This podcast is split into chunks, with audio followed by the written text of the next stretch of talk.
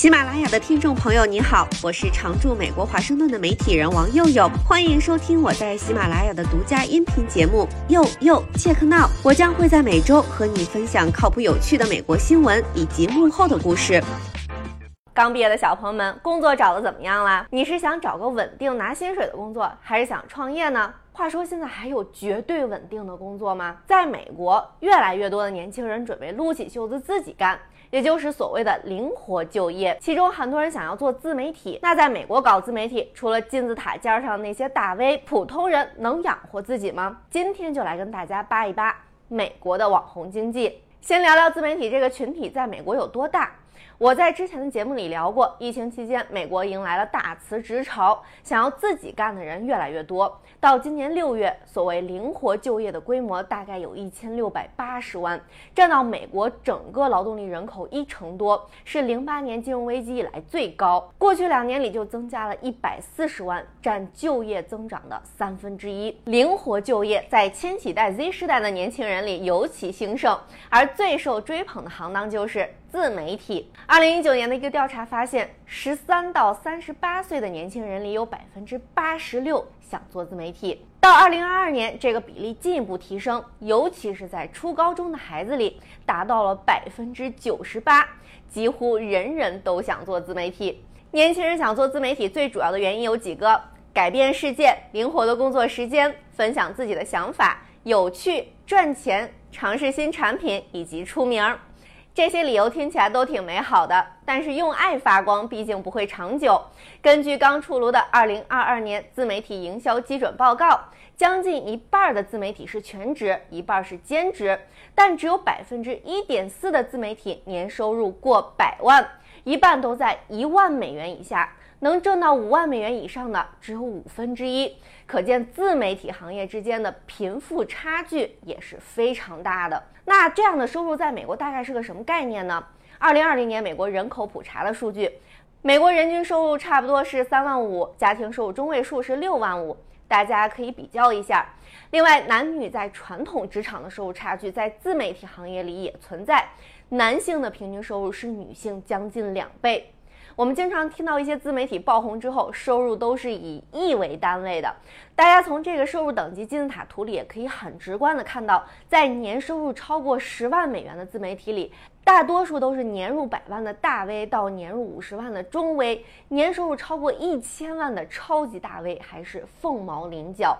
所以，总而言之，做这一行能实现财富自由、一夜暴富的几率还是非常小的。一个残酷的现实是，在初始阶段可能还入不敷出。决定收入的一个很大的因素是时间，随着投入时间的增加，年收入超过两万五的自媒体数量也在增加。坚持超过四年的自媒体里，将近一半的年收入超过两万五。所以，想创业做自媒体，可能初期要想办法找点其他收入，不差钱的当我没说。自媒体最喜欢通过哪些平台来变现呢？Instagram 以压倒性优势排第一，被公认为变现能力最强。其次，TikTok，油管 YouTube 紧随其后。对于大多数自媒体来说，他们最高的收入来源是品牌合作，其他还有广告分成、平台的创作者基金等等。那在美国这么多年轻人想要做自媒体，这个市场的前景如何呢？这两年受疫情驱动，品牌增加了营销预算，并且增加了和客户的线上接触。美国的社交媒体广告行业发生了喷井式发展。二零二一年销售额增长了百分之三十六，达到五百八十亿美元。一项关于美国广告营销行业的报告就发现，二零二一年百分之六十七点九的美国营销投入在自媒体，高于前一年的百分之六十二点三。二零二二年，这个比例将上升到百分之七十二点五，而大部分公司都打算在今年增加在自媒体营销上的预算和支出。平均而言，企业在自媒体营销上每投入一美元，就会产生六点五美元的收入，七成能达到两美元以上，百分之十三能达到二十美元以上。大多数企业在自媒体上的投放都获得了很不错的结果，但也有近两成没有任何效果。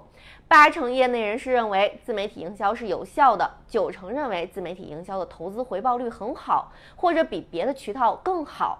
公司通过自媒体营销几个很好的案例：苹果发布新品的时候，CEO 厨子大叔跟何同学的对谈。还有脸书改名 Meta 进军元宇宙的时候，小扎跟油管数码一哥 Marquez 的对谈。所以显然，自媒体在美国已经成长为比演员、运动员这类传统明星更有影响力的群体了。很多明星都有很大的危机感，也都花很多精力搞社交媒体运营。前几天 TikTok 在第一季度的平均使用时长首超 YouTube，冲上了热搜。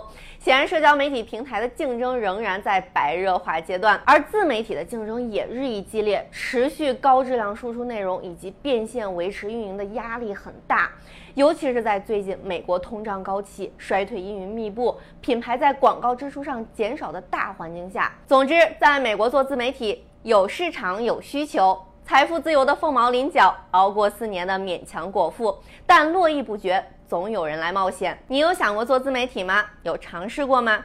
如果你是一个自媒体人，一个内容创作者，未来想要怎样在数码经济的狂潮里好好冲浪呢？欢迎留言分享。以上就是本期节目，我是王佑佑，欢迎在喜马拉雅订阅收听。佑佑切克闹，我们下期再会。